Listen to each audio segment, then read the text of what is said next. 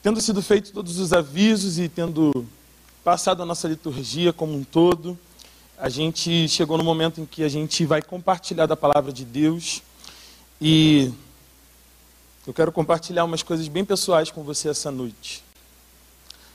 Os meus amigos devem estar bem empolgados com essa história porque eles sabem da minha relação com as crianças. Inclusive é sobre isso que eu quero falar nessa noite. Eu quero começar fazendo duas confissões. A primeira é que eu tenho uma certa dificuldade com animais de estimação. A juventude da igreja, os adolescentes sabem disso. Outro dia desse a gente estava batendo um papo sobre eternidade no nosso pequeno grupo e alguém começou a falar de que os cachorrinhos também iam para o céu. E eu não me demorei muito a explicar que isso não ia acontecer, mas deixei muito claro de que eu não acreditava nisso. E a gente começou uma grande conversa e essa é uma coisa que eu preciso confessar. A outra coisa que eu preciso confessar antes de começar essa mensagem é que eu sempre tive muita dificuldade de trabalhar com crianças. Na verdade, a minha mãe sempre foi líder de crianças na igreja. Então, eu fui criança e quando eu deixei de ser criança, eu comecei a trabalhar e ajudar a minha mãe. É, mas depois de um tempo, esse negócio de trabalhar com criança passou a não fazer muito sentido para mim. E eu me lembro de algumas vezes que alguém veio me propor isso, de trabalhar com crianças, e eu estava sempre me esquivando dessa proposta. Mas eu tenho uma foto aqui para mostrar para vocês que já está ali, mas não está aqui. Agora está aqui. É, bem, acho que vocês sabem quem sou eu ali. A outra pessoa na foto é a minha irmã. E o único animal na foto é o meu cachorro, meu primeiro cachorro. Ele se chamava Sorriso. Eu acho que eu botei esse nome nele porque ele era branquinho. E essa foto foi tirada lá em setembro de 98. Eu lembro de quando o Sorriso chegou em casa. E eu vendo essa foto essa semana, eu fiquei pensando por que, que eu tinha essa dificuldade, essa relação com crianças e essa dificuldade de relação com animais de estimação. Preciso confessar a você que o sorriso não era um cachorro muito normal, não. O sorriso era aquele tipo de cachorro que gostava, ou, ou melhor, ele era o cachorro normal, né? Ele era o cachorro que gostava de fugir, ele era o cachorro que gostava de rasgar lixo, que gostava de bagunçar as coisas em casa. E eu acho que meus pais não estavam muito preparados para ter um cachorro nessa época. E eu acho que toda essa relação com um cachorro em casa foi muito complicada para mim. E aí eu fiquei pensando sobre isso. Eu gostava do sorriso, mas depois a gente acabou não tendo uma relação tão legal. O sorriso viveu 13 anos. Eu me lembro da manhã em que o sorriso faleceu. Eu estava indo para a escola, estudava sábado, e ele estava com problema de coração. Ele morreu já com 13 anos. E foi um tempo legal que ele viveu com a gente. Mas depois disso eu falei assim: olha, eu não quero mais cachorro. Até porque eu tenho uma crítica a pessoas que têm cachorros e deixam eles sozinhos em casa, assim, sabe, o dia inteiro. Eu acho que eles precisam de atenção, de carinho e não se enquadra muito na vida que eu procuro ter. Mas a minha infância foi muito legal. Ainda que tivesse um trauma relacionado ao sorriso, é, tinha muita coisa legal na minha infância que eu vivi, que eu tenho para contar, que eu tenho para compartilhar. E desde o início desse ano eu me coloquei a pensar nisso, porque quando a gente começou a pensar no trabalho de nova geração, a gente pensou que deveria fazer um trabalho específico para todas as crianças, adolescentes e jovens, para todo mundo que tivesse de 0 a 40 na igreja. E eu falei assim, caramba, como é que eu vou fazer agora esse movimento de ir trabalhar com as crianças? Primeiro porque eu tenho uma coisa com os adolescentes que é um contato assim quase que de pele, sabe? A gente chega junto e a gente já começa a conversar, a gente troca ideia, eu entendo o que está rolando no mundo deles. E com jovens, eu sou jovem, para mim é muito tranquilo. Mas eu não sabia muito bem como é que ia ser esse movimento de trabalhar com as crianças. E aí eu resolvi investir nisso esse ano. E uma das coisas que me ajudou nesse processo foi a Macanudos. Essas são algumas fotos que a gente tem do projeto que a gente teve é, durante esse ano. A gente trabalhava com as crianças no CIEP Carlos Dumont de Andrade. Esse CIEP fica aqui na Cândido Benício, mais ali perto do Campinho, atrás do DP. E a gente começou um trabalho lá em outubro de 2018. E esse trabalho é com adolescentes. Do, lá na época a gente começou do sétimo ao nono ano. E Quando a gente chegou lá nesse ano, o sexto ano agora também estudava lá, e nós começamos a fazer um trabalho com as crianças de lá. Mas no meio do ano, a Paula me desafiou a começar um trabalho no Honduras. E eu disse, Paula, o que é que eu vou fazer com as crianças de 10 e 11 anos na escola? Eu fiquei pensando nas aulas que eu dava para os adolescentes e eu falei, eu não tenho nada a ver com essas crianças. E eu posso te dizer uma coisa: tem sido incrível trabalhar com eles. A gente chega e quando a gente abre a porta da sala, eles já estão é, gritando, batendo palma. E não sabem nem o que a gente vai fazer ainda. Eles são muito espontâneos, sempre muito carinhosos. E todas as oportunidades que eu tenho com essas crianças, eu tenho aprendido muito com elas. Então, esse movimento de ir para Macanudos foi muito legal. Tem até um bilhetinho ali. Sou muito grato por ter conhecido vocês, que a Duda deu para a gente, entre tantos que a gente recebeu. Porque esse mês a gente falou um pouco sobre gratidão na ONG. E foi muito legal o feedback que essas crianças deram para a gente. É muito legal a gente ouvir da direção da escola que o trabalho que a gente tem feito está de verdade mudando a vida e o entorno dessas crianças. Inclusive, eu tenho um desafio para fazer a respeito disso no final do culto para você, mas a gente vai falar disso mais para frente. A outra coisa que aconteceu foi o acampamento das crianças desse ano. Quantos de vocês enviaram filhos, netos, sobrinhos para o acampamento das crianças? Muito bem. Não temos muita gente aqui. Ah, temos algumas lá em cima que eu estou vendo. Anne, Sofia, Carol, Felipe, vou citar o nome de vocês. Muito bem, tudo bem. Não vou expor muito vocês, não, tá bem? Mas olha, eu vou te dizer uma coisa. Que final de semana divertido nós tivemos com essas crianças. Os tios que trabalharam estão aqui já estão rindo de antemão, sim. Mas foram momentos muito incríveis. Eu queria destacar esse primeiro momento ali, que foi o momento depois do. Como é o nome que a gente dava para aquilo? Esquibunda, que era a descida, a gente coloca um saco plástico preto. Eu queria que vocês me dessem outro nome, vocês falaram esse, eu repeti. Um, plá, um plástico preto em que a gente escorregava e tinha tinta, tinha muita tinta. No final do escorrega, tinha um grande formigueiro. E um deles foi de cara no formigueiro. Mas assim, não foram duas, cinco, dez formigas, não foi muita coisa. Tia Sônia, tia Sônia, uma maluquice, tia Sônia doida. E aí acabou a brincadeira e eles foram ali. Aí eu falei: não, vamos tirar uma foto de vocês sujos. Gente, esse banho nesse dia demorou muito tempo. Alguns deles nem queriam tomar banho, porque vocês já conhecem como são essas criaturinhas. Mas os, alguns deles era muito engraçado porque eles entravam e saíam do banho completamente sujos. Eu falava, meu filho, use o sabonete, vai lá. Foi muito bom esse momento. Um outro momento que a gente teve muito legal foi o momento de culto que a gente tem com eles, onde a gente pode falar da palavra, conversar sobre aquilo que Jesus tem para a vida deles. E esse ano o tema do acampamento foi Colorindo o Mundo. E a gente falou sobre o maior pintor do mundo. A gente, inclusive, cantou essa música. A gente não vai cantar hoje, mas a gente pode cantar outro dia, né, Tia Paula? Fica aí a dica. E o outro momento ali foi um momento que a gente estava fazendo uma leitura de um texto e o Miguel me ajudou nessa leitura. E foi muito legal esse dia com eles, esses dias com eles, porque foi um tempo de aprendizado e de ver que quando a gente está aberto, as coisas acontecem no coração da gente também.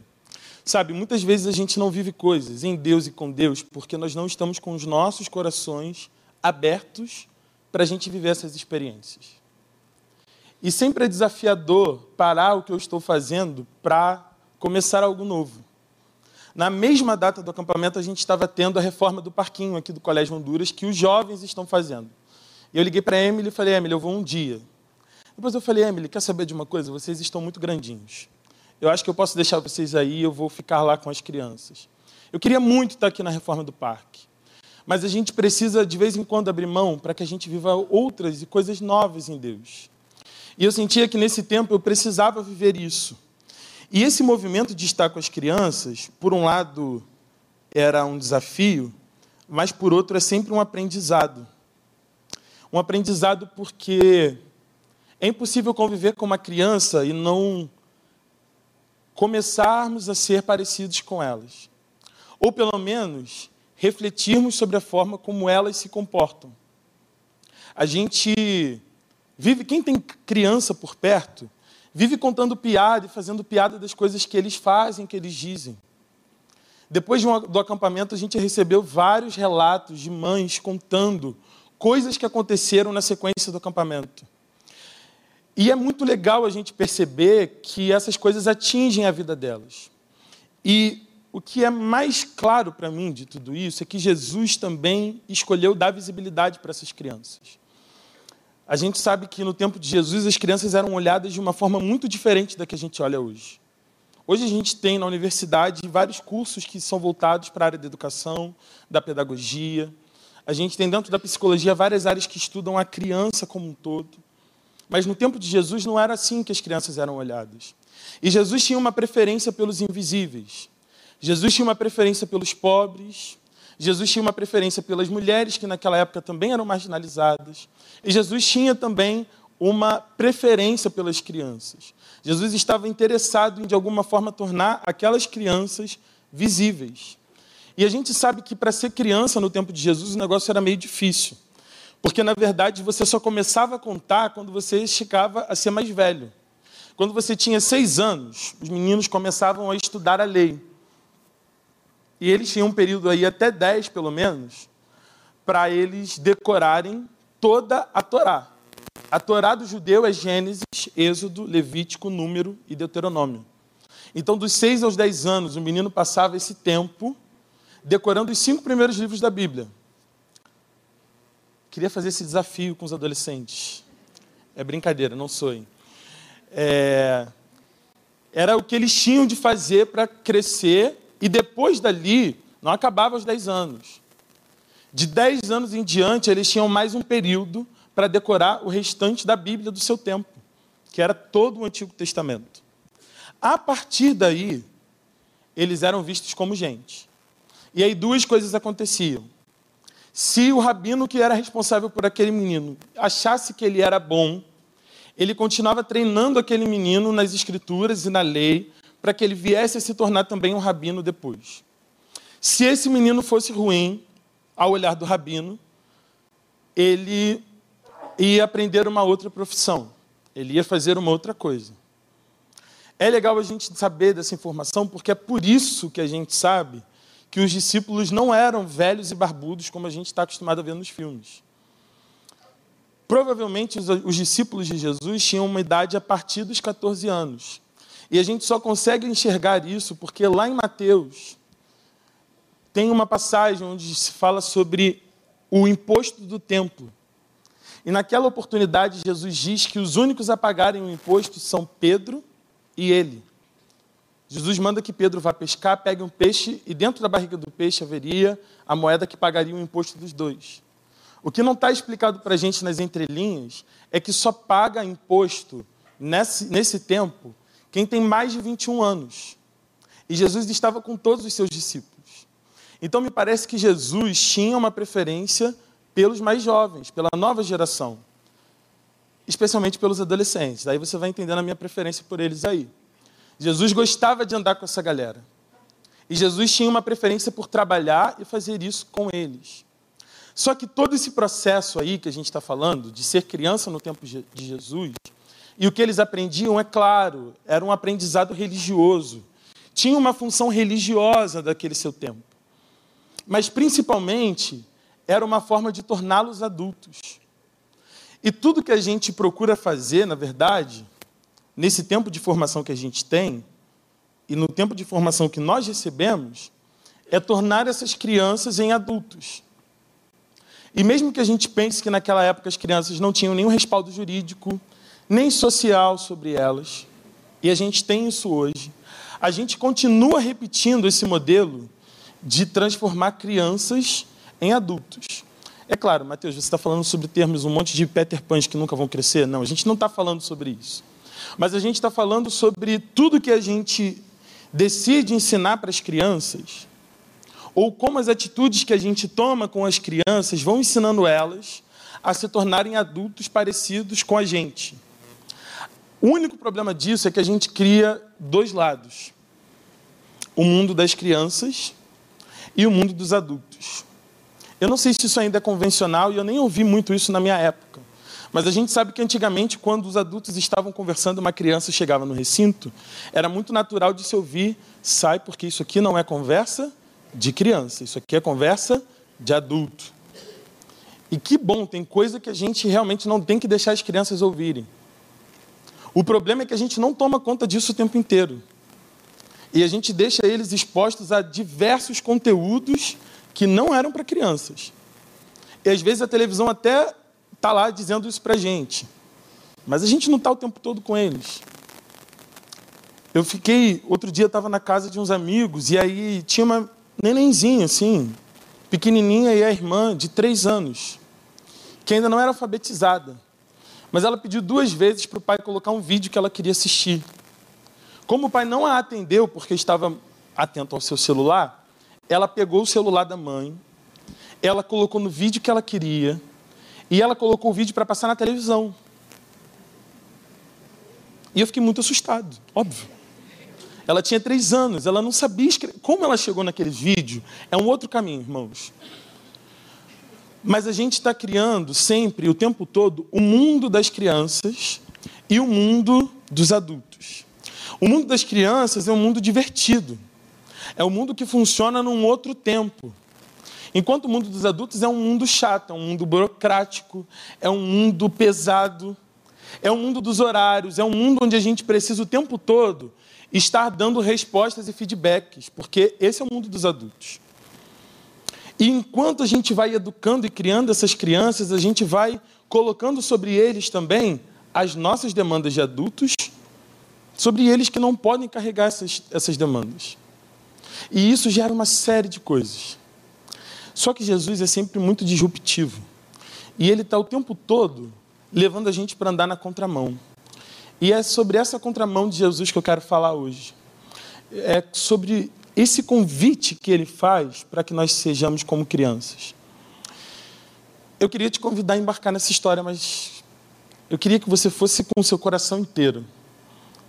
Porque Jesus ele não quer fazer só uma partezinha na vida da gente. Quando ele vai mexer, ele quer mexer, e aí ele mexe de um lado e vai mexer em tudo. Mas a gente precisa aceitar que Jesus mexe. E eu quero ler com você Marcos 10, de 13 a 16. Se você quiser abrir na sua Bíblia, eu vou deixar que você abra aí durante o seu tempo, mas a leitura também vai ser projetada aqui. Marcos 10, de 13 a 16.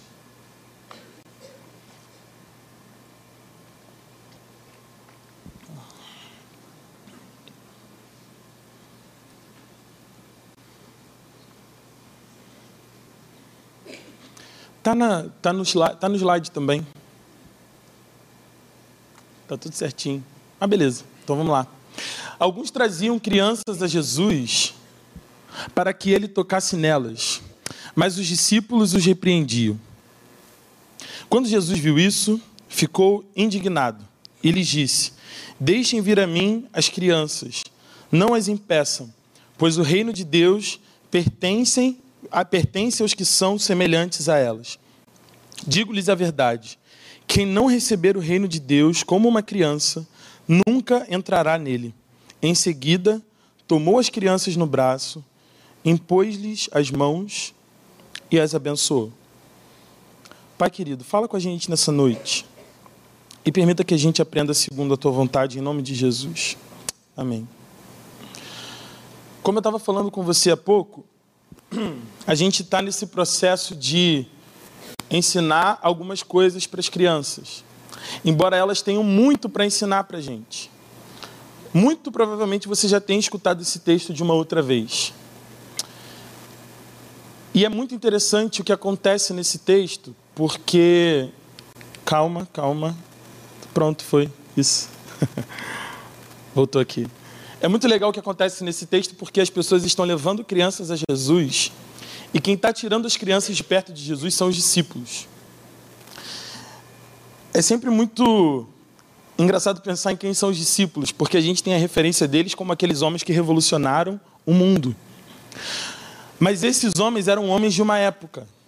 E na época em que eles estavam, como eu estava dizendo no início para você, as crianças não eram vistas como pessoas importantes, elas não eram contadas, elas não eram socialmente percebidas. Embora a gente saiba que toda criança é muito dependente de algum adulto que esteja perto dela, e assim elas eram, obviamente, nessa época, não haviam legislações e nenhuma preocupação para que essas crianças fossem cuidadas. Em, outras, em outros momentos na Bíblia, a gente vai notar que as crianças não são tratadas do modo como elas deveriam. Se você fosse recordar lá no Antigo Testamento, a gente tem uma história que acontece dentro da casa de um general, do general Amã. E dentro da casa dele, quem o envia para o profeta para ser curado é uma menina, que era uma escrava na sua casa. E em outros textos bíblicos, a gente vai perceber que as crianças estão sendo exploradas de uma forma que não deveriam. E sempre sendo levadas nesse processo de adultecer. E é sobre isso que eu queria falar você, com você hoje, nessa noite. Esse processo de adultecer é um processo que mexe muito com as nossas estruturas. E eu comecei a perceber que tinha uma crise minha, pessoal, nessa história de adultecer. Porque nesse procedimento onde as crianças estão sendo preparadas, a gente quer o tempo todo que elas amadureçam, que elas estejam preparadas para viver algumas coisas da vida, que elas respondam às nossas expectativas da maneira como a gente gostaria. Mas esse processo de adultecimento das crianças e nosso é sempre muito pesado. É sempre um processo difícil de passar. No fundo, a gente faz as coisas da vida de adulto porque elas são necessárias de serem feitas.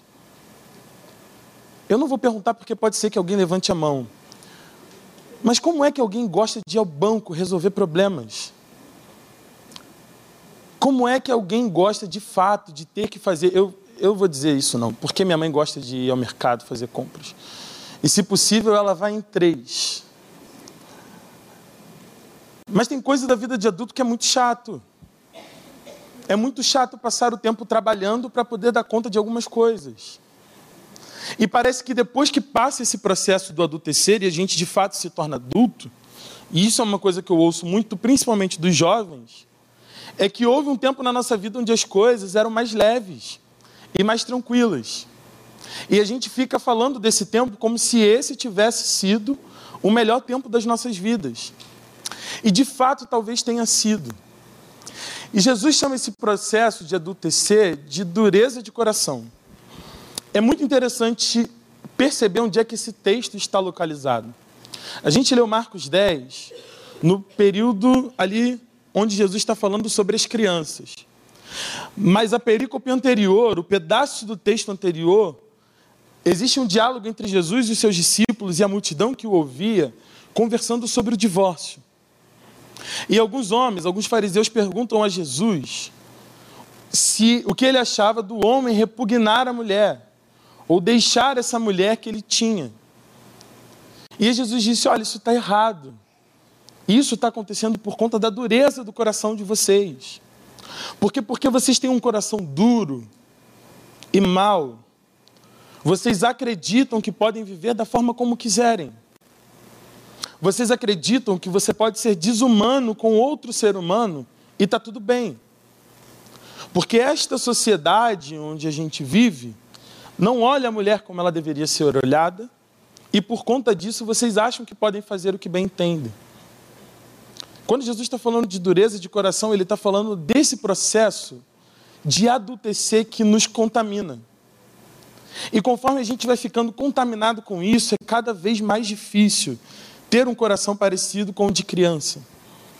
É cada vez mais difícil pensar como seria a vida se a gente pudesse vivê-la de novo em outra fase. Ou se a gente pudesse de fato começar de novo. E essa é a crise do Nicodemos, lá em João 3. Ele procura Jesus de noite, onde provavelmente ele não estava sendo percebido, para conversar com Jesus sobre assuntos que ele queria saber, sobre coisas do reino. E Jesus diz para ele: Olha só, você não vai conseguir contemplar e viver isso se você não puder nascer de novo. E aquele homem pergunta: Como é possível um homem da minha estatura, do meu tamanho, agora voltar por ventre da minha mãe para que pudesse nascer de novo? E é claro que Jesus ali está falando no contexto do batismo. Mas por vezes na, no nosso coração também é muito difícil identificar maneiras de ser de sermos mais parecidos com essas crianças com quem a gente convive. Porque a gente está acostumado com a batida da vida, com os estresses do dia a dia, com as coisas que a gente precisa entregar e fazer a tempo. Só que a lógica de Jesus vai contra a lógica que a gente traz geralmente. Porque enquanto a gente está vivendo essa dureza de coração, Jesus está dizendo para a gente que existe uma outra forma de viver. E a forma de viver que Jesus nos apresenta é a de viver como as crianças vivem. E foi muito bom o que aconteceu na hora de orarmos pelas crianças aqui hoje. Se você não estava, eu vou te contar. As crianças foram convocadas aqui à frente e três deles subiram correndo aqui. E muitos de nós já começamos do porque a gente adulteceu. E esse lugar é santo. Não se corre no púlpito. E a gente quer que essas crianças continuem aqui, cresçam aqui, amem essa igreja. Não estou dizendo que eles vão correr por todo lugar, não, tá? Assim, é uma loucura eles correndo em volta da gente. Quando eu chego para dar aula ali, que eles estão gritando, tem hora que eu preciso pedir o silêncio. Você imagina que eu peço sempre muito feliz, né, sorridente, é assim que eu faço, é isso mesmo. A gente precisa também da disciplina. E que pena que muitos pais esqueceram que precisam disciplinar os seus filhos.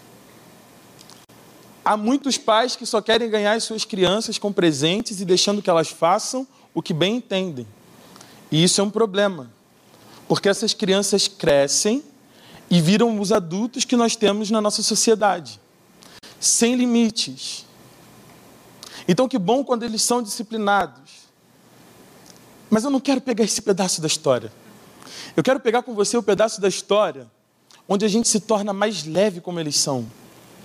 Eu quero pegar com você a parte da história onde a gente entende que Jesus não está chamando a gente para ser infantil. Meu amigo, você que achou que poderia voltar para casa e jogar videogame a semana inteira, não é sobre isso. Não é sobre a gente agora ser infantil, mas é sobre a gente ser como crianças. É sobre a gente se parecer com elas. E eu queria te mostrar rapidamente quatro coisas que Jesus fez e fez com que todo o universo mudasse a partir das suas atitudes. Porque se eu me lembro bem, a gente está no mês do Natal. Hoje é 1 de dezembro. E 2019 voou. Se você se lembra bem, esse templo era muito diferente no início desse ano. Foi tudo em 2019. É verdade mas dezembro já chegou. E o que a gente comemora nesse mês, não só a gente que é a igreja, mas toda a sociedade ao redor do mundo inteiro, tem a ver com o que uma criança fez. Eu comecei essa mensagem dizendo que Jesus escolheu os invisíveis e ele gostava de dar visibilidade aos invisíveis. E foi assim que Deus decidiu vir ao mundo. Tem uma palavra de um teólogo chamado Leonardo Boff que diz isso: todo menino quer ser homem, todo homem quer ser rei, todo rei quer ser Deus. Só Deus quis ser menino. Tudo que a gente está vivendo aqui e o motivo dessa comunidade existir é porque um menino nos nasceu, um filho se nos deu, e o governo estará sobre os seus ombros e ele será chamado maravilhoso, conselheiro, Deus forte, Pai da eternidade, príncipe da paz. Esse é Jesus. E ele não escolheu vir grande, ele não escolheu vir de forma misteriosa e mística, ele escolheu vir como um menino na periferia de Belém. Escolheu como berço uma manjedoura, o lugar onde se colocava a comida dos bois. Esse menino é o motivo pelo qual nós estamos aqui. E se a gente começar a entender o poder que há pelo Espírito de Deus numa criança, a gente vai entender que a lógica da vida é ser mais parecida com elas. é querermos a cada dia sermos mais parecidos com elas. E não querer que elas se façam mais parecidas com a gente. Então eu quero te convidar rapidamente a fazer essa viagem comigo e entender como é que a gente pode fazer isso. E sair dessa lógica do adultecer, do homem que quer ser rei, do homem que quer ter poder, do homem que quer ter glória, para sermos homens e mulheres que querem ser meninos e meninas. Não infantis, mas mais parecidos com aquilo que Jesus deixou para a gente. Primeira coisa que eu queria que a gente pensasse sobre as crianças é a simplicidade que elas têm. A maneira tão simples com que elas entendem o mundo e todo o universo que está ao redor delas. Como é bom entender as coisas de forma simples. Como é bom sentar-se e ouvir uma palavra que faça sentido para a gente. Às vezes a gente menospreza o que acontece com as crianças, né? Um dos motivos pelo qual a gente não tem aqui é porque eles fazem muito barulho, não ficam quietos, não entendem a mensagem, e a gente precisa de uma mensagem para eles específica. Mas na simplicidade das crianças a gente aprende tanto. Quando nós vamos orar, nós escolhemos tantas palavras, nós fazemos coisas tão bonitas. Eu lembro do dia que a gente chamou as crianças e eu pedi para o Miguel orar aqui na frente. Quando ele acabou de orar, ele falou três palavras assim, três frases pequenas. Quando nós abrimos os olhos, toda a igreja chorando. E a gente, nessa, nesse adultecer, a gente começa a viver uma mania de grandeza. Achando que quanto mais adultos nós formos, quanto mais responsáveis, quanto mais competentes, mais nós seremos aquelas pessoas que um dia disseram que a gente devia ser. Mas não foi assim que Jesus decidiu se apresentar para a gente. Ele preferiu vir como uma criança pobre, com pais que tinham dificuldades, e assim ele mostrou a glória e a beleza de Deus para cada um de nós. Filipenses 2, do versículo 6 e 7, diz o seguinte: Ele tinha a natureza de Deus, mas não tentou ficar igual a Deus. Pelo contrário, ele abriu mão de tudo que era seu e tomou a natureza de servo, tornando-se assim igual aos seres humanos. E vivendo a vida comum de um ser humano, ele foi humilde e obedeceu a Deus até a morte e morte de cruz. Quantos de nós estamos disponíveis a ser simples como Jesus foi? A pegar todas as coisas complexas da vida da gente e escolhermos ser simples como as crianças? Eu lembro que nesse acampamento também a gente teve um momento de conversa com eles, onde eles podiam perguntar o que eles quisessem da gente. E algumas perguntas faziam muito sentido, mas outras não faziam sentido nenhum. E elas vinham de pessoas específicas, inclusive. E, foi muito engraçado esse movimento deles perguntarem o que quiseram, o que quisessem para a gente. Mas o mais legal era perceber que eles não davam voltas para fazer as perguntas, sabe? Eram perguntas muito simples. Tio, quantos anos você tem? O tio ficou de boa, mas tinha umas tias que estavam bravas com essa pergunta. Pergunta, outras perguntas. Tios, vocês estão. Tio, tia, você está solteiro? Está solteira? É simples. É simples. Aí a gente se chateia com alguém, a gente prefere mandar indireta, mandar recado, sabe? E aí, né, ao invés da gente resolver o negócio, a gente prefere criar um esquema, uma cidade, no intuito de que o outro entenda que a gente se chateou, no intuito de que o outro observe o que foi que feriu a gente. Como seria melhor se nós fôssemos simples como as crianças são? Você pode até perguntar a uma criança o que ela gostaria de comer naquele dia, mas elas são tão simples. Ela vai te pedir coisas muito acessíveis. Olha, se eu chamasse uma criança aqui e perguntasse onde ela gostaria de ir comer depois do culto, provavelmente ela responderia McDonald's. Eu pensei isso também. Acertei, crianças? Não? Algumas no celular não, entendi, não ouviram, mas as que ouviram falaram que nem todas. Algumas iriam para o McDonald's, eu tenho certeza. Embora uma vez eu tenha levado dois adolescentes para fazer compras na rua da Uruguaiana para um acampamento, para um congresso que a gente ia fazer, e a gente andou até o McDonald's, quando chegou lá, uma delas falou, eu não como no McDonald's. Eu olhei para ela e falei, minha filha, o que é que você come? Como é possível alguém não comer McDonald's? Mas tudo bem, a gente perdoa e Deus abençoa depois. Mas a criança não vai te pedir uma coisa muito rebuscada, sabe? Mas se a gente tivesse que escolher, a gente ia pensar num restaurante caro. Daquele mais pomposo e mais bonito. Que a conta bancária às vezes não tem condição de fechar. Mas a gente quer ir porque a gente perdeu a simplicidade das crianças. E Jesus, não só no seu nascimento, mas ao longo de toda a sua história, decidiu viver uma vida simples. Quando ele envia os seus discípulos, o que ele diz é o seguinte: olha, não levem nada. O que derem para vocês, agradeçam. E é isso. E se não derem nada para vocês, agradeçam e passem para a próxima cidade. A vida simples é uma vida que inspira a gente. Eu me lembro de uma vez que eu estava ouvindo um pastor contando a história da casa dele, que é uma casa que não tem fechadura. Ele disse: Eu não tenho nada de valor na minha casa. Se alguém precisar usar alguma coisa da minha casa, tem que poder entrar.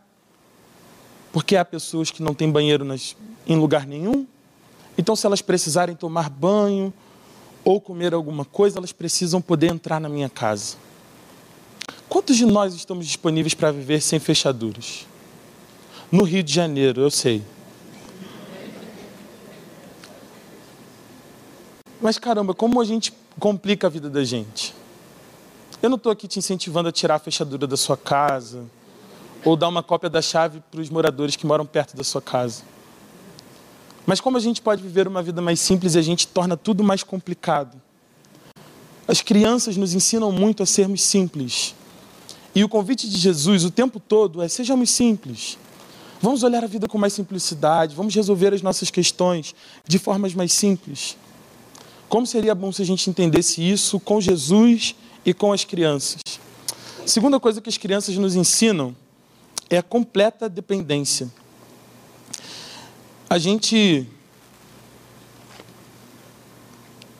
estava compartilhando com os adolescentes terça-feira no culto de adolescentes que nós temos aqui toda terça, envie seu filho, seu neto, enfim. Se tem um adolescente perto de você, manda ele vir para cá terça-feira à noite, 8 horas da noite. Eu estava compartilhando de quando estava próximo de eu completar 18 anos. Eu me lembro do sentimento, que é um sentimento bobo que a gente cria, de que a gente vai chegar numa maioridade e a gente vai poder fazer aquilo que a gente quiser. A gente vai poder dirigir, a gente vai ser de maior, como a gente costuma dizer. E isso é um grande engano. A gente faz 18 anos, eu me lembro que um amigo me mandou uma mensagem, e aí, como é que você está, no dia que eu fiz 18 anos, como é que você está se sentindo com 18 anos? Eu respondi da mesma forma que eu me sentia aos 17. Não muda nada quando a gente faz essa virada de idade. Mas a gente passa a vida buscando independência independência emocional, independência econômica. E a gente quer o tempo inteiro viver uma vida onde a gente não dependa das pessoas. Meu avô, já falecido, dizia que ele não tinha medo de morrer. Ele tinha medo de depender de alguém na sua velhice. E quando começou, quando ficou doente, resolveu parar de tomar alguns remédios. Porque a ideia que ele tinha de depender de alguém, para ele era era muito fugaz, ele não conseguia pensar nisso. E talvez isso pareça ser um exemplo muito forte, mas é só a gente cair doente que a gente percebe o quanto a gente não gosta de depender de alguém. Nós homens mais ainda. Mulheres quando passam mal são fortes. Mulheres, vocês sabem como os homens da casa de vocês se comportam quando ficam doentes quando sentem alguma coisa diferente. Não fiquem carrancudos, a gente sabe, a gente sabe como é, a gente sabe. A gente sabe que é um momento difícil, de dor mesmo. Eu sei, eu sei. Mas é muito ruim a gente ficar dependendo dos outros, né? É ruim quando a gente, de alguma forma, se compromete com alguém e a gente fica, putz, eu combinei com fulano, eu preciso estar lá. Mas as crianças são completamente dependentes. Se você não disser qual é a hora que ela vai comer, qual é a roupa que ela vai vestir e como é que ela tem de se comportar, ela vai improvisar. Mas conforme você vai dando os limites para ela e vai mostrando que ela pode depender de você, ela vai dependendo. Ela vai te entregando tudo aquilo que ela tem para que você, de fato, possa ser o adulto que cuida dela. E olha, a gente viveu aprendendo a se tornar mais independente. Mas o grande desafio da vida é a gente fazer o caminho contrário. É a gente se tornar mais dependente de Deus. É a cada dia saber que se não for por Deus nas nossas vidas, a gente não consegue seguir adiante. A gente não consegue sair do lugar. Mas a gente só consegue entender isso quando a gente topa ser dependente. Uma das crianças perdeu um, uma, uma mochila. E aí, na hora de arrumar, ele chegou, tio, eu perdi minha mala, minha mochila. E eu falei, vamos procurar. Você já procurou em todos os lugares? Já, já procurei, não achei. Eu subi as escadas, cheguei na cama onde ele estava e levantei o colchonete. Onde estava a mochila? Embaixo do colchonete. Era óbvio. Naquele momento, a minha, a minha vontade foi dizer assim: eu não perguntei se você procurou. Você falou que procurou direito, como você não achou, estava aqui. Mas no momento que eu olhei para ele, ele me olhou com uma admiração. Uma espécie de Sherlock Holmes, assim, eu investiguei e achei onde estava a mochila dele. E é disso que as crianças precisam.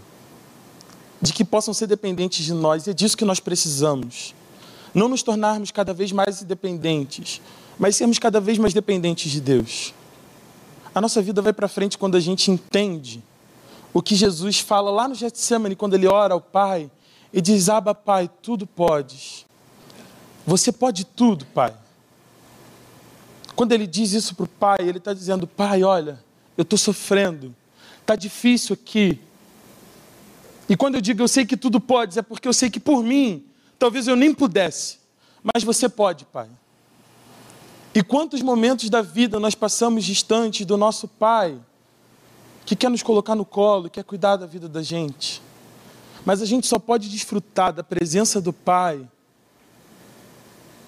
se a gente em completa dependência vai ao Pai, como esse menino veio a mim e fala: Pai, eu não achei o caminho. Pai, eu não achei um jeito de sair dessa. Pai, eu não sei como fazer esse caminho de novo.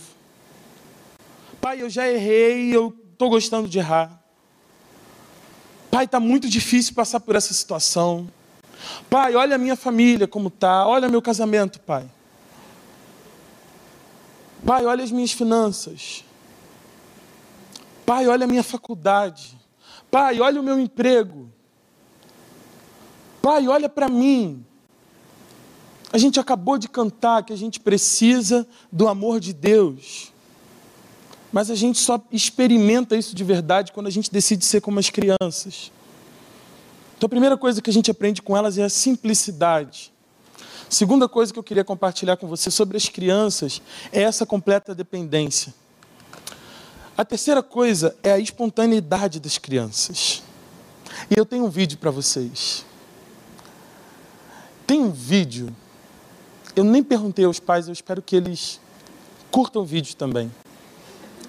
No meio do acampamento, nós tivemos um show de talentos. Meus irmãos, pense numa noite para rir e se divertir, mas não rindo deles, rindo com eles.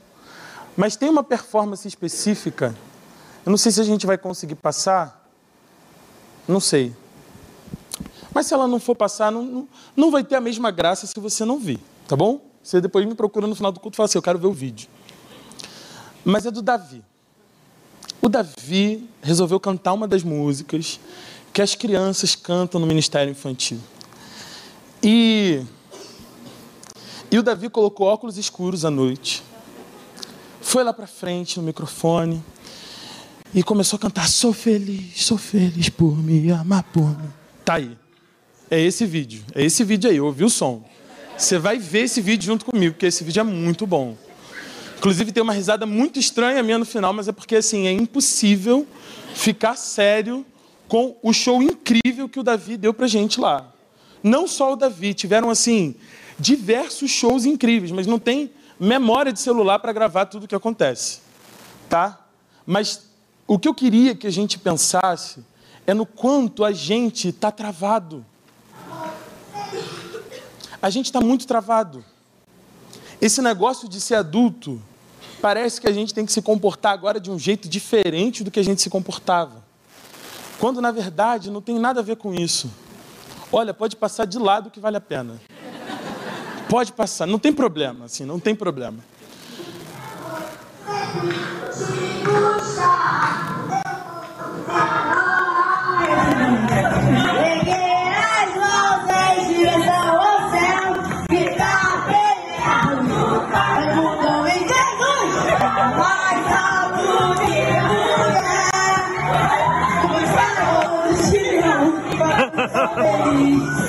Jesus. Jesus, eu vou sempre te buscar. Foi bem curtinho. Eu vou sempre Já está repetindo. Só baixa, pode deixar o vídeo falando. O Davi estava preocupado com alguma coisa nesse momento? O Davi se preocupou com a afinação dele. O Davi se preocupou com a, não, com a indumentária, ele se preocupou porque ele botou um óculos bonito. O Davi se preocupou se a plateia ali que estava assistindo estava de pé ou estava sentada. O Davi não estava preocupado. Porque o Davi é tão espontâneo que o show dele é um show à parte. Assim, ele não estava muito preocupado com o que estava rolando. Terça-feira eu peguei os adolescentes e falei assim, gente, o que é que está acontecendo com vocês? E uma das coisas que eles falaram foi assim, a igreja não responde enquanto a gente canta. Desesperados. Mas na boa, os adolescentes, os jovens e todos nós precisamos aprender uma lição com Davi. Eu não vou me concentrar se o Davi continuar também. Já, já foi o Davi. Mas é sensacional. Esse vídeo tem quase três minutos. Mas assim, é sensacional. Porque ele foi para lá e ele não estava se importando. Antes de chegar aqui, numa boa, eu estava com uma dor de cabeça forte, pensando em quem estaria e quem não estaria aqui, preocupado com a minha performance. Mas as crianças não se preocupam com isso. Elas se preocupam simplesmente em ser. E Jesus não chamou a gente para parecer nada. Jesus chamou a gente para ser. Quando ele orou por nós ao Pai, ele pediu que nós seja, para que nós fôssemos um, para que nós sejamos um, assim como ele e o Pai são um só. Não é sobre parecer, é sobre ser. Outro dia eu fui numa reunião da convenção Batista Carioca e eu estava lá para prestar o relatório pela Juventude Batista Carioca, onde eu sou presidente também. Cheguei lá, claro, fui arrumadinho, botei uma blusa social e tal. E aí falei sobre algumas coisas que a gente ia fazer. E aí lá pela tanto um pastor se levantou e falou assim: "Meu filho, olha, eu nem lhe conheço, mas pela sua aparência, eu sei que você é um homem sério, honesto e responsável. Eu olhei a minha roupa e falei assim: caramba, que poder essa roupa que eu botei hoje. Porque a gente está muito acostumado a olhar para isso aqui. Mas a essência, irmãos, está aqui dentro. E eu queria te convidar a sair desse caixote, sabe? A se divertir um pouco mais. Como a vida fica mais legal quando a gente pode dar risada das coisas que a gente faz. Quando a gente consegue rir de si mesmo. Quando foi a última vez que você riu de si mesmo, assim? Sabe? A gente é tão carrancudo que a gente dá uma topada na rua e a gente olha feio ao redor para ver quem está olhando e rindo da gente. E as crianças não são assim. A gente que cria isso nelas, porque a criança dá uma topada na rua, cai, faz o quê? Chora, aí a gente fala o quê? Tá todo mundo te olhando. Não é assim que a gente faz? A gente é que rouba essa espontaneidade deles. Se doeu, deixa chorar. Está passando por um momento difícil, chore. Procure gente para que você possa chorar, mas seja espontâneo no seu choro. Não minta uma alegria. Não crie um fake de você numa rede social. Como é ruim ver gente que está passando por momentos assim sofridos, mas na rede social tá posta foto, tá bonitão. Não é que você tem que postar foto lá chorando, triste. Mas viva o seu momento, espontaneamente. E seja livre em Jesus Cristo. Seja livre na alegria que você tem em Cristo Jesus. A alegria que a gente tem na certeza da nossa salvação. Davi estava lá recebendo a arca e começou a pular, dançar, cantar. E aí Mical vem e fala assim: muito bom. O rei, igual um macaco, pulando para lá e para cá. E aí Davi falou assim: Olha só, minha filha, você não entendeu nada. Eu estava na presença do meu Deus. E eu estava muito feliz. Então, se o rei Davi dançou, dance também. Você vai cantar uma música aqui que levanta a mão, meu amigo, é só levantar a mão. E se falar de pular, olha, eu sei que nós temos muitos joelhos comprometidos nessa noite. Mas eu sei que a gente também pode dar o nosso melhor louvor, sabe? É uma questão do nosso coração. E se você não pode pular, que haja no seu coração a alegria que o Davi tinha enquanto cantava, amém? amém. Por último, para a gente terminar.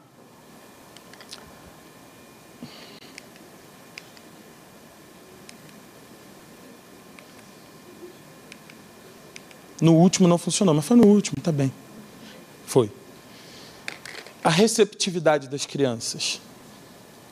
É, muitas delas não me conheciam antes desse acampamento. Assim como a gente, quando chegou na Macanudos, muitas delas não conheciam a gente. Mas criança, quando recebe você, ela não te olha de cima e embaixo, ela não pergunta as credenciais, formação. Você começa a trocar uma ideia com uma criança, ela já começa a falar. E se bobear, ela começa a te contar umas coisas que você fala assim: não, foi isso que eu perguntei, não, nem quero saber, obrigado. Porque elas vão contando tudo a receptividade com a qual nós somos recebidos pelas crianças muda o dia da gente. Você acha que não faz bem a gente chegar na porta da sala? Inclusive, eu estou com medo de uma professora, porque toda vez que a gente chega, eles é, saem pulando e a professora deve ficar magoada com esse negócio, porque ela está lá todo dia. Mas como é bom ser recebido assim pelas crianças. E o mais interessante nisso que Jesus disse nesse texto que a gente leu, o último versículo, ele diz uma coisa muito interessante. Digo-lhes a verdade. O penúltimo, versículo 15. Digo-lhes a verdade: quem não receber o reino de Deus como uma criança, nunca entrará nele. Então, o que Jesus está ensinando aqui para a gente é que o reino de Deus, na verdade, é um presente. A gente fala muito sobre trabalhar para o reino de Deus, sobre construir o reino de Deus. Mas nesse texto aqui, Jesus está dizendo que o reino de Deus pode ser recebido. É um presente que o Senhor está nos dando, mas só recebe aquele que for como uma criança. Só recebe aquele que entende a dinâmica da simplicidade de uma criança e decide viver uma vida simples, que inspira quem está ao seu redor. Só recebe o reino de Deus quem decide viver em completa dependência, entende tudo que, que tudo que o Pai pode fazer é tudo que pode ser feito. Não há nada que a gente possa fazer melhor do que Deus pode fazer por nós. Mas a gente só entende isso se estiver em completa dependência. Só recebe o reino de Deus aqueles que são espontâneos e querem viver o reino na expectativa de Jesus e na alegria que Ele tem por estar conosco, por nos salvar. E só recebe o reino de Deus quem está com o coração aberto para recebê-lo. Tia Susan fez uma pregação no culto da fogueira que nós tivemos lá. No final desse culto da fogueira, eu tive a oportunidade de fazer um apelo. Dois minutinhos, cinco minutinhos.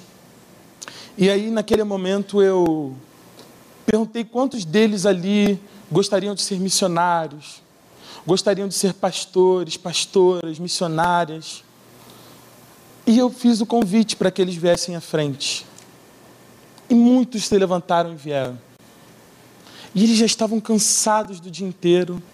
Teve um que no meio do culto da fogueira levantou, encostou assim e falou: Tio, eu preciso dormir. Desesperado de sono.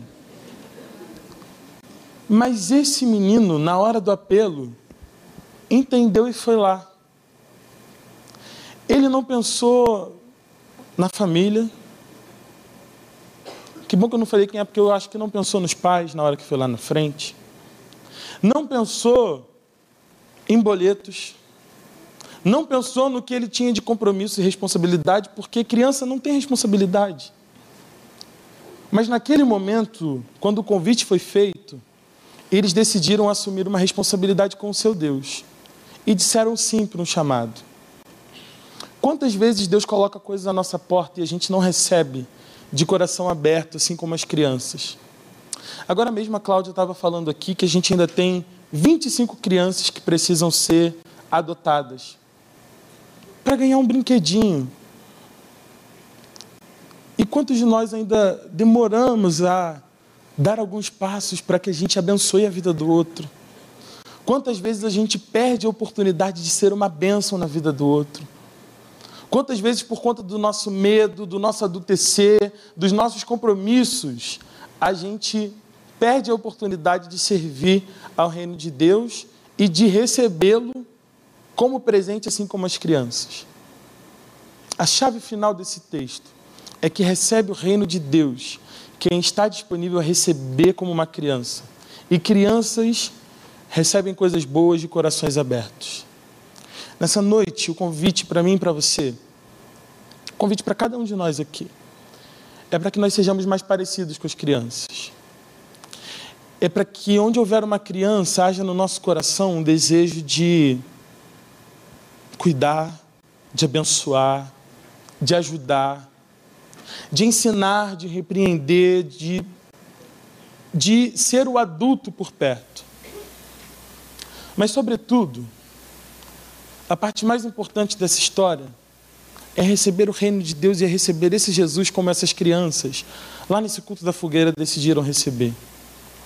Sabe, a, independente da fase da vida, a coisa mais importante que pode acontecer na vida de alguém é receber a Jesus. E sabe, Jesus fala várias vezes ao nosso coração. E ele continua fazendo esse convite para a gente, sabe? Ele continua fazendo esse convite para que você receba o reino de Deus, assim como as crianças recebem, de corações e braços abertos. E essa é uma noite para não recusar esse convite. Essa é uma noite para você decidir, assim como uma criança que recebe um doce de bom grado e feliz, receba a doçura da salvação. Porque esse menino, que é o sentido do Natal para a gente, cresceu, viveu entre nós e decidiu dar a sua vida por nós também, para que outros meninos e meninas fossem salvos mas para que adultos como eu e você também fossem. E nessa noite, não somente o convite para você que, pela primeira vez, quer abrir o seu coração para que o reino de Deus entre e faça morada no seu coração. Mas há um convite também para você que precisa desadultecer. Para você que precisa que o seu coração seja renovado e se torne como o coração de uma criança. Como é bom ter ares de criança. Como é bom poder rir como elas riem, como é bom ser espontâneo como elas são. E talvez você esteja vivendo uma vida dentro de uma caixa de adultos muito pesada. Jesus está tirando a gente dessa caminhada e colocando a gente numa outra mão, conduzindo a gente a viver uma vida leve. Sabe por que a gente tem muito problema como adulto? Porque a gente resolveu pegar os compromissos de adultos de uma forma pesada, como adultos geralmente fazem. Mas o convite de Jesus é que a gente mantenha os compromissos de adultos, mas sendo mais parecidos com as crianças. Simples, dependentes, espontâneas e receptivas. Feche seus olhos nesse momento coloque sua vida diante do Senhor. Aproveite esse tempo para colocar o seu coração, sabe? Tantas angústias, tantas coisas que são pesadas às vezes para gente. Talvez você tenha chegado aqui de uma semana muito difícil, com muitas dificuldades que você tenha passado. Eu não sei quais foram elas. E talvez tudo esteja acontecendo porque você deixou de ser dependente de Deus, sabe? Perdeu a oportunidade de falar com Deus sobre isso e colocar o seu coração diante de Deus. E a gente vai cantar uma música e eu queria que durante essa canção você estivesse com o seu coração disponível para ser tratado aí pelo Senhor, sabe? Há dois convites nessa noite. O primeiro convite é para você que quer receber Jesus no seu coração, quer entender a lógica de Jesus que vem para mudar e transformar a vida da gente. Se você quer fazer isso nessa noite, eu te convido para levantar uma das suas mãos, para que a gente saiba que nessa noite você está entregando a sua vida de uma vez por todas para esse Jesus, para esse Jesus que muda e transforma a vida da gente. Há alguém se você quer fazer isso, levante suas mãos enquanto todos estão orando. Eu queria que você pudesse fazer essa decisão e dizer: sim, eu quero entregar minha vida a Jesus. Sim, eu quero viver da forma como Jesus quer me ensinar a viver. Eu não sei como é essa vida. Deus te abençoe. Deus te abençoe. Pode abaixar a sua mão. Deus te abençoe. Eu não sei como é essa vida que Jesus quer que eu viva, mas eu quero viver segundo a vida que Ele tem para mim. Eu quero viver o reino de Deus, eu quero recebê-lo de presente nessa noite. Há mais alguém? Se você quer entregar sua vida a Jesus, levante sua mão nessa noite e diga: Sim, eu quero. Eu quero viver com esse Jesus, eu quero viver o que esse Jesus tem para mim. Muito bem. Então eu quero convidar essas pessoas que levantaram as mãos para vir aqui para a gente orar por elas. E enquanto esses irmãos estiverem vindo aqui, a gente vai orar por você. Vem, sai do seu lugar. Vamos orar juntos aqui. Enquanto eles estão vindo, eu vou pedir para você ficar de pé. E eu queria que você que decidiu nessa noite ter áreas de criança e quer ser mais leve e quer viver a vida de um outro jeito, enquanto a gente estiver cantando essa música, sai do seu lugar, vem para cá e fala: Senhor, eu quero, eu quero viver uma vida diferente, sabe? E eu preciso de Ti. Então sai do seu lugar e vem aqui para a gente orar junto.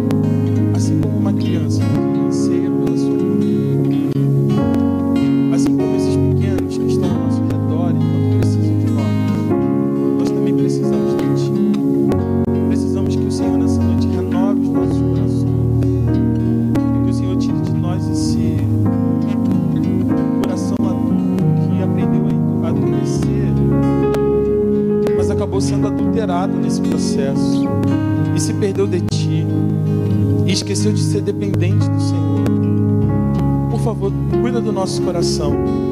O que nós queremos receber nessa noite é o teu reino, assim como as crianças recebem, de corações abertos, de corações abertos, porque o Senhor trabalha no coração da gente, o Senhor muda a lógica da nossa vida, e o Senhor é aquele que pode tornar tudo mais simples, tudo mais espontâneo, tudo mais alegre.